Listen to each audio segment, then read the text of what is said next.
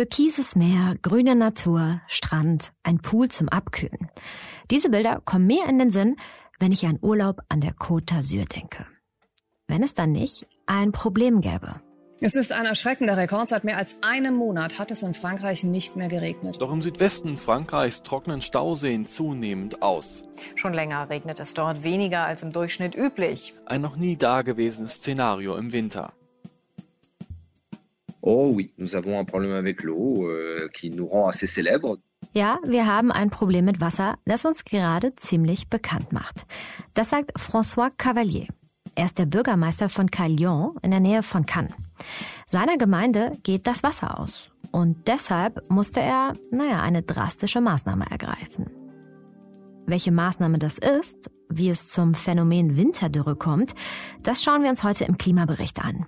Außerdem erklärt uns Professorin Marielle Evers, wo wir mit unserer Wasserversorgung in Deutschland stehen.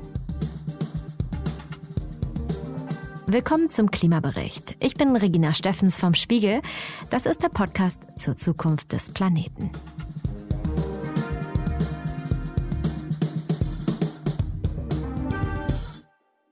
Seit einigen Wochen höre ich immer wieder Nachrichten aus dem Süden Europas.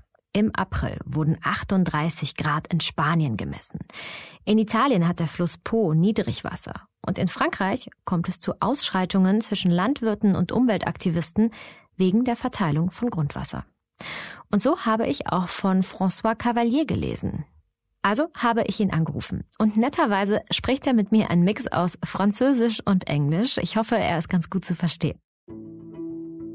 Cavaliers Gemeinde mit der Côte d'Azur vor der Haustür ist ein Urlaubsort. Calion hat eine malerische Burg, 4000 Einwohner, viele Pools und einen Fluss.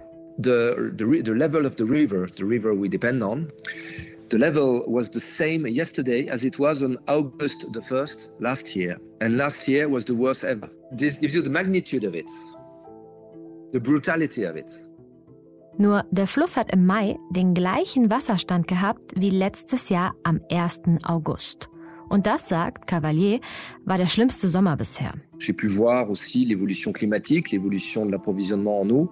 Cavalier meint, wir können den Klimawandel direkt an unserer Wasserversorgung sehen. Wir sehen die Brutalität der Klimakrise. Et nous avons deux années consécutives de grande sécheresse. Beispiellos sei die Situation gerade. Obwohl François Cavalier und seine Bürger schon an Wasserknappheit gewöhnt sind. In den letzten beiden Sommern erlebten sie Waldbrände. Der Wasserverbrauch wurde reglementiert, die Region teilweise mit Wassertanks beliefert. We have the feeling of uh, being confronted to something unprecedented. Nur dieses Jahr hat es insgesamt erst 15 Tage geregnet in Cavaliers Region. Nur 15 Tage, obwohl es in den Wintermonaten ja kalt oder bewölkt war. Dieses Phänomen nennt man Winterdürre. Das heißt, die Flüsse und das Grundwasser konnten sich nach dem trockenen Sommer nicht auffüllen. Et ces forages, des forages qu'on a fait dans les 20 dernières années, der Pegel ist so niedrig, dass derzeit nicht mehr alle Bohrstellen tief genug reichen. Die Bohrbrunnen können sozusagen nicht mehr alle angezapft werden, sagt Cavalier. Même quand il pleut, even when it rains, because it didn't, the rain didn't stop, it just slowed enormously down. And when it rains, euh, ces forages ne remontent plus, c'est-à-dire qu'on ne peut plus les exploiter. Er ist in Sorge. Deshalb hat er sich im Februar mit den Bürgermeistern der neuen Nachbargemeinden zusammengesetzt. Sie haben sich die aktuellen Wasserstände angeschaut und sich gefragt, wie viele Haushalte können wir überhaupt noch versorgen. Regardez les, les chiffres de l'eau et nous avons constaté tout simplement que euh, on allait avoir Construction ou pas, même sans construction, même. Äh Und dann haben sie etwas beschlossen: einen Baustopp. Und zwar für die nächsten fünf Jahre. Und das ist für eine Region, die vom Tourismus lebt und immer wieder Ferienhäuser und Urlaubsanlagen baut, eine echte Ansage.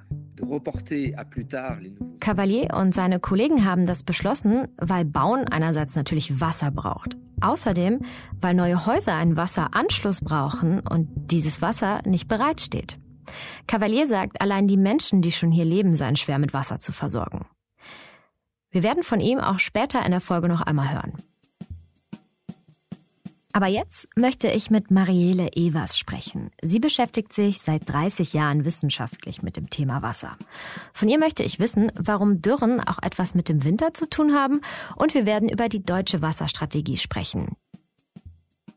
Ja, schönen guten Morgen. Mein Name ist Marielle Evers. Ich bin Professorin am Geografischen Institut der Universität Bonn und leite dort die Arbeitsgruppe Ökohydrologie und Wasserressourcenmanagement. Ich möchte mit Ihnen sehr gerne auf den Süden von Frankreich blicken, in dem es gerade schon sehr, sehr viel Probleme mit einer Winterdürre gibt. Ist Frankreich gerade schon so ein Zukunftsszenario für uns? Man kann im Prinzip sagen, dass äh, die Zukunft schon da ist.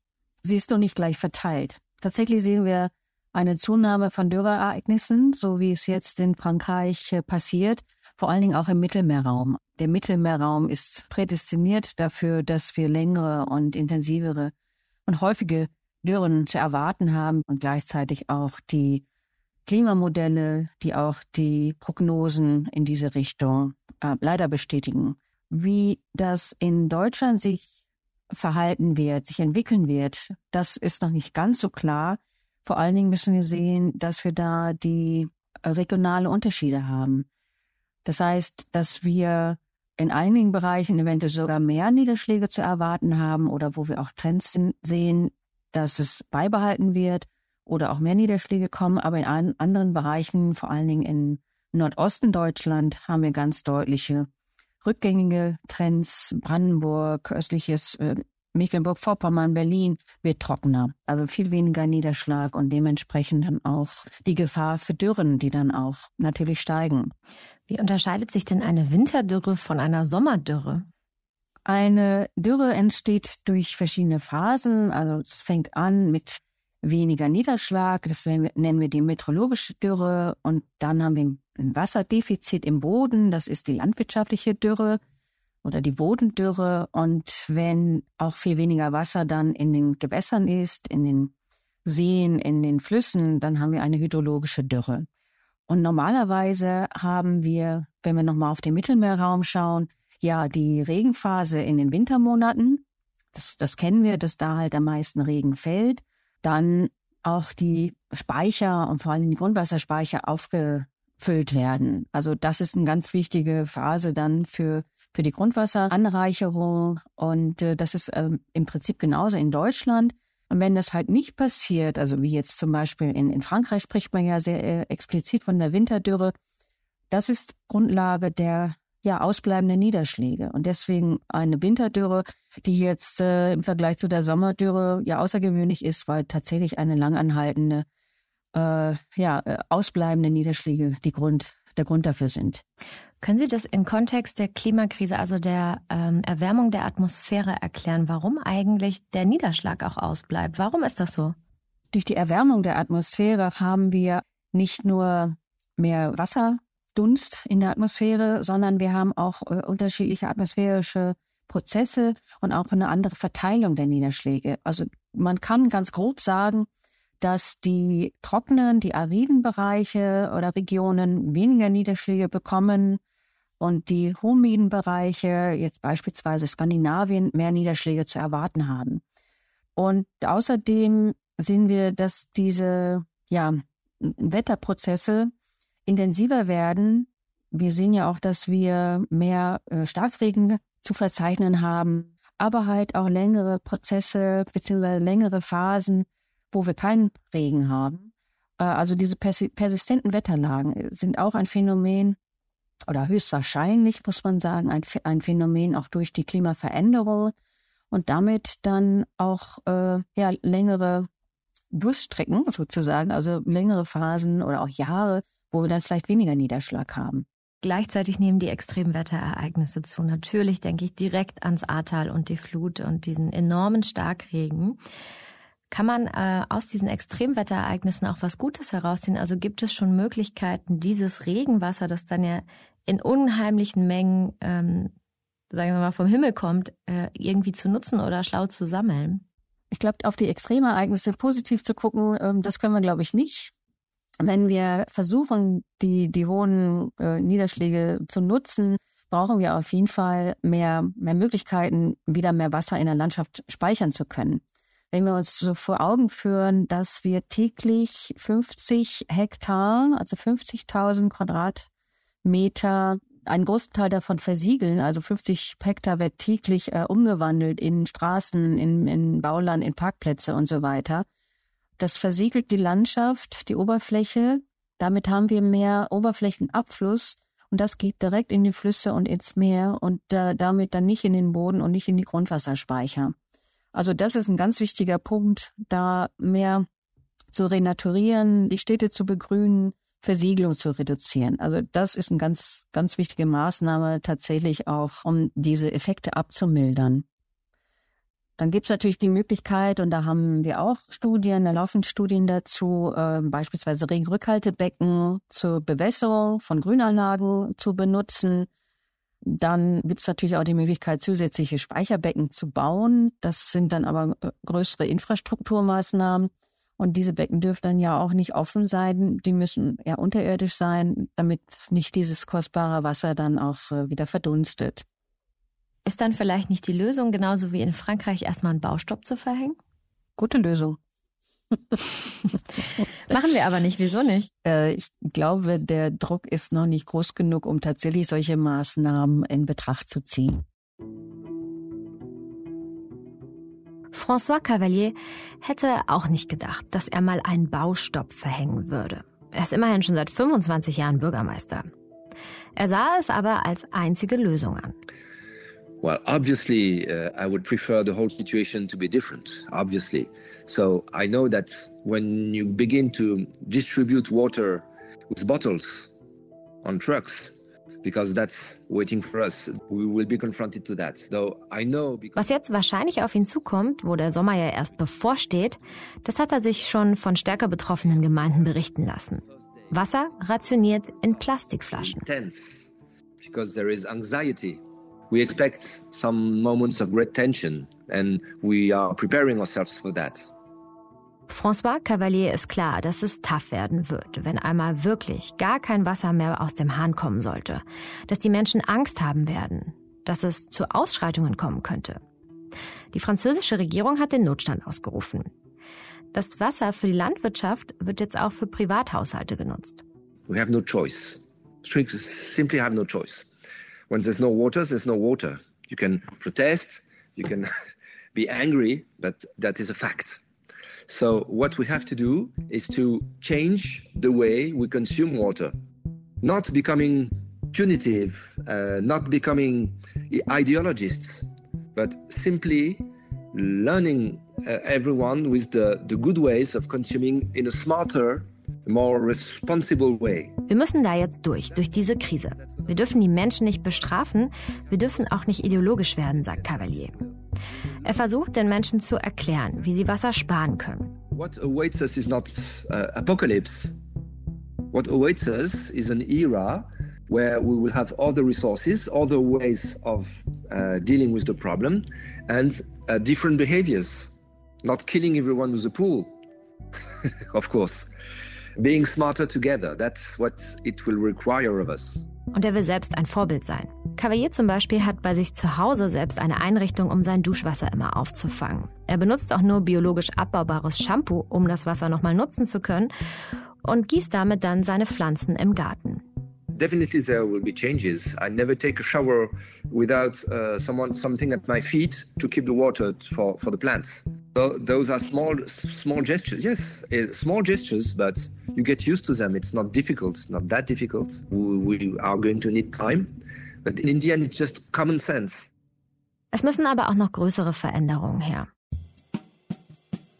Emmanuel Macron, der französische Präsident, hat erst kürzlich einen nationalen Wasserplan vorgestellt. Zehn Prozent Wasser sollen bis 2030 gespart werden.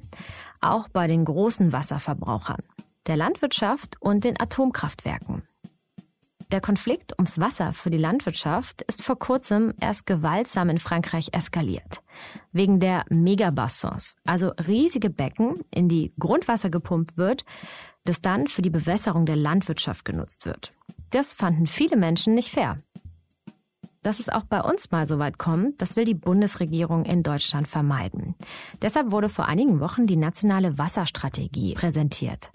Darin sind 78 Maßnahmen aufgeführt, wie in Deutschland Wasser gespart werden soll, und einige Themen sollen in Zukunft auch zum ersten Mal überhaupt angegangen werden. Ich möchte mit Ihnen noch auf die nationale Wasserstrategie blicken, die erst im Kabinett verabschiedet wurde. Die soll dafür sorgen, dass Konflikte ums Wasser vermieden werden. Wasser ist in Deutschland ein Allgemeingut, also es ist nicht privatisiert. Die Behörden, Wasserbehörden, kommunal sind dafür verantwortlich, das Wasser zu verteilen oder auch Genehmigung an ähm, Unternehmen zu erteilen.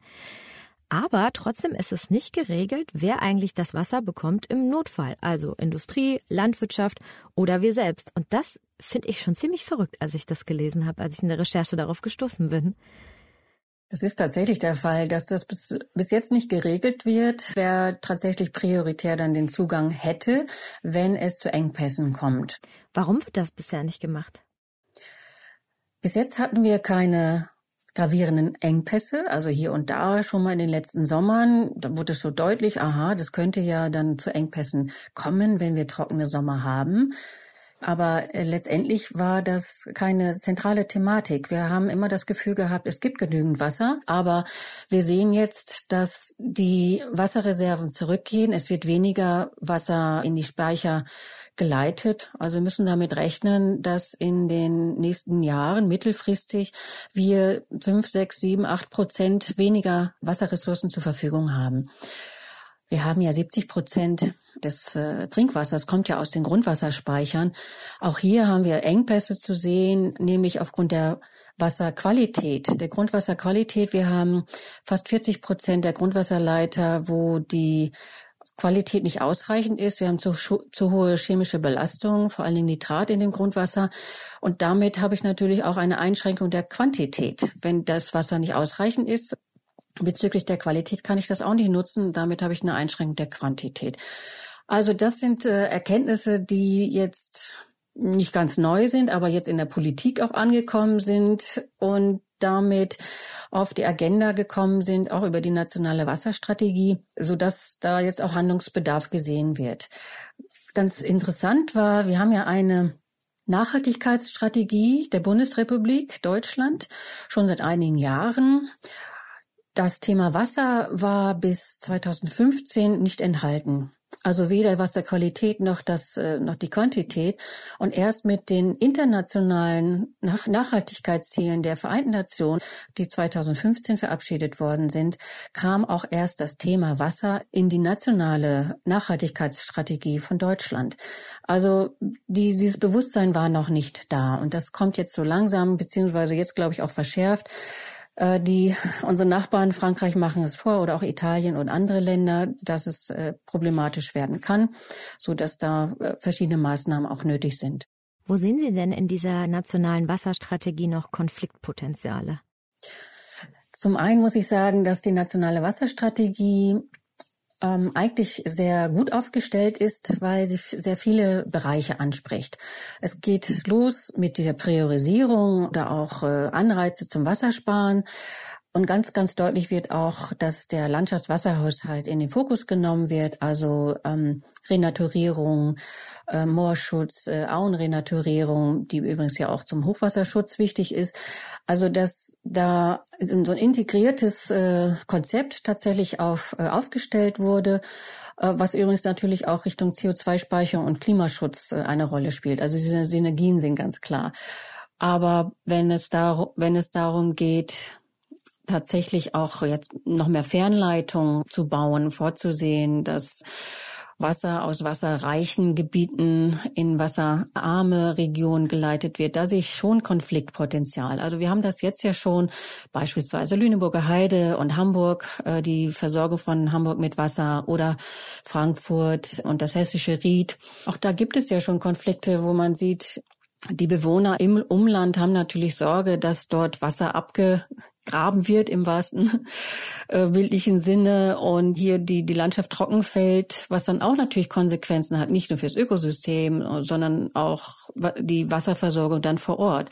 Also hier sehe ich natürlich Konfliktpotenzial. Sie sehen da auch, glaube ich, Konflikte, äh, wenn neue Industrien angesiedelt werden.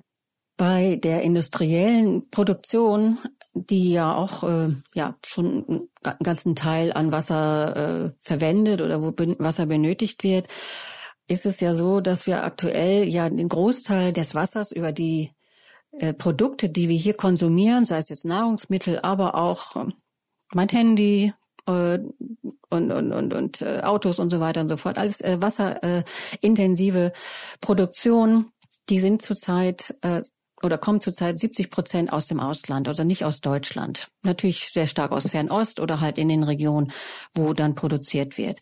Wenn jetzt so eine politische oder auch wirtschaftliche Entscheidung getroffen wird, mehr Industrieanlagen wieder in Deutschland anzusiedeln, brauchen wir natürlich auch mehr Wasser. Und wir haben hier ein prominentes Beispiel mit einer Autofabrik in einem Gebiet, in einer Region in Brandenburg, wo es tatsächlich auch an die ja an die Grenzen schon kommt und die Wasserversorgung gesagt haben, äh, das geht eigentlich nicht, hier jetzt eine wasserintensive Autoproduktion anzusiedeln. Und solche Konflikte sind natürlich dann auch, will ich sagen, vorprogrammiert, aber man kann natürlich und muss dann schauen, ganz, ganz ehrlich kalkulieren, wie viel Wasser wird dann benötigt und was hat dann tatsächlich Priorität. Also das muss man dann auch ganz transparent machen. Sie spielen an auf das Tesla-Werk in, in Brandenburg. Ich denke da auch an die neue Idee, Wasserstoff zu produzieren hier vor Ort. Ja, Wasserstoff, äh, da wird kaum drüber gesprochen. Für Wasserstoff braucht man natürlich auch Wasser. Wasser, was dann aufgespalten wird, das äh, ist natürlich dann auch nötig. Man kann das aus Meerwasser entnehmen, was aber auch wiederum noch mehr Energie benötigt. Aber letztendlich muss das auch ja in die Bilanz mit einkalkuliert werden. Hm, also wird schwierig in Zukunft für solche Industrien. Wo verschwenden wir denn in Deutschland noch besonders viel Wasser? Großer Wasserverbraucher ist ja die Energiewirtschaft und da die äh, Kühlung von AKWs und, und äh, Kohlekraftwerken da werden wir dann ja mittelfristig weniger Wasser verbrauchen, wenn wir die AKWs abschalten und auch die Kohlekraftwerke zurückfahren. Von daher haben wir da schon mal ein bisschen Potenzial. Braunkohleabbau, äh, Tagebau äh, ver, verbraucht sehr, sehr viel Grundwasser, weil das ja abgepumpt werden muss, um überhaupt an die Kohle ranzukommen. Ansonsten natürlich in den Haushalten ähm, auch gespart werden kann, ist ja Toilettenspülung über Grauwasser oder überhaupt dieses Re Recyceln von Wasser aus dem Haushalt, weil ich kann natürlich auch meine Toilettenspülung mit dem Wasser, was ich aus dem Haushaltsabwässern auch weiter nutzen. Also beispielsweise aus der aus der Dusche, aus dem aus der Waschmaschine. Das wird ja teilweise auch schon gemacht, aber erst im sehr kleinen Maße. Kreislaufwirtschaft auch in der industriellen Produktion wird auch schon gemacht, aber vielleicht ist da auch noch äh, Luft nach oben. Mhm, denn gerade wird, ähm, werden Toiletten in Deutschland mit Grundwasser gespült. Es ist äh, total irre. Ich muss jetzt jedes Mal dran denken, wenn ich diesen Wassersparknopf drücke. Aber trotzdem wird mir klar, es ist einfach äh, Grundwasser. Was heißt es denn auch genau im Alltag für jeden von uns, vorsichtiger mit Wasser umzugehen? Im Alltag vorsichtiger mit Wasser umzugehen bedeutet, weniger Wasser zu verwenden, beispielsweise bei Vorgängen, ja, wo es auch nicht weh tut, sei es jetzt äh, kürzer zu duschen und natürlich nicht das Auto zu waschen, völlig klar, oder auch bei bei dem Garten da zu schauen, braucht jetzt der Rasen wirklich Wasser, äh, um äh, grün zu bleiben in, in sehr langen Trockenphasen oder ist es gar nicht so schlimm, wenn er mal braun wird? Das Interessante dabei ist, dass in den meisten Fällen, wenn ich Wasser spare, ich auch Energie spare. Das heißt jetzt äh, überhaupt die Wasserbereitstellung, Transport, Bereinigung und so weiter. Bei der Erwärmung natürlich sowieso, also da hat man hier natürlich auch Synergien. Ich glaube, da kann man auch äh, wirklich nicht oft genug dran erinnern. Wäre es denn vielleicht auch ein Anreiz, ähnlich wie in Frankreich, ähm, über Preise zu gehen? Also jeder ähm, Luxuswasserkonsum, sage ich mal, äh, wird extra teurer. Der Preis steigt damit. Könnten Sie sich das hier auch vorstellen? Den Vorschlag hat Emmanuel Macron in Frankreich gemacht. Genau, der Vorschlag von Macron, den finde ich ganz interessant. Natürlich muss die Grundversorgung ganz äh, gesichert sein, auch zu günstigen Preisen. Das finde ich dabei ganz wichtig bei der Diskussion. Und was darüber hinausgeht, das muss man natürlich diskutieren. Was geht denn dann darüber hinaus? Aber tatsächlich diese, ich weiß nicht, ab wann der Luxus anfängt, aber äh, tatsächlich dann so eine Diskussion zu führen für, über die Verbrauche, finde ich eigentlich ganz, äh, ganz spannende Idee. Man muss das natürlich mal durchdenken und durchkalkulieren. Aber sicherlich ist das äh, ein, ein Anreiz zum Wassersparen dann. Diese Idee aus Frankreich des Wasserkomfortkonsums, also zum Beispiel Extrawasser, das man, sagen wir mal, für einen Pool braucht, teurer zu machen, das wurde in Frankreich auch schon in einigen Kommunen erprobt. Und mit Erfolg. Der Wasserverbrauch ging deutlich zurück. Das war der Klimabericht für diese Woche. Ich bedanke mich bei Janis Schakarian und Philipp Fackler, die mich wie jede Woche bei dieser Folge unterstützt haben. Und vielleicht ist euch auch aufgefallen, dass der Klimabericht ein neues Cover hat. Und nicht nur der Klimabericht hat das, sondern alle Podcasts vom Spiegel. Wenn ihr Lust habt, da einmal reinzuhören, findet ihr den Link zum Beispiel zu unserem Politik-Podcast Stimmenfang, Smarter Leben oder dem Auslandspodcast 8 Milliarden in den Shownotes. Ihr könnt uns auch gerne eine Mail schreiben, klimabericht.spiegel.de. Bis nächste Woche.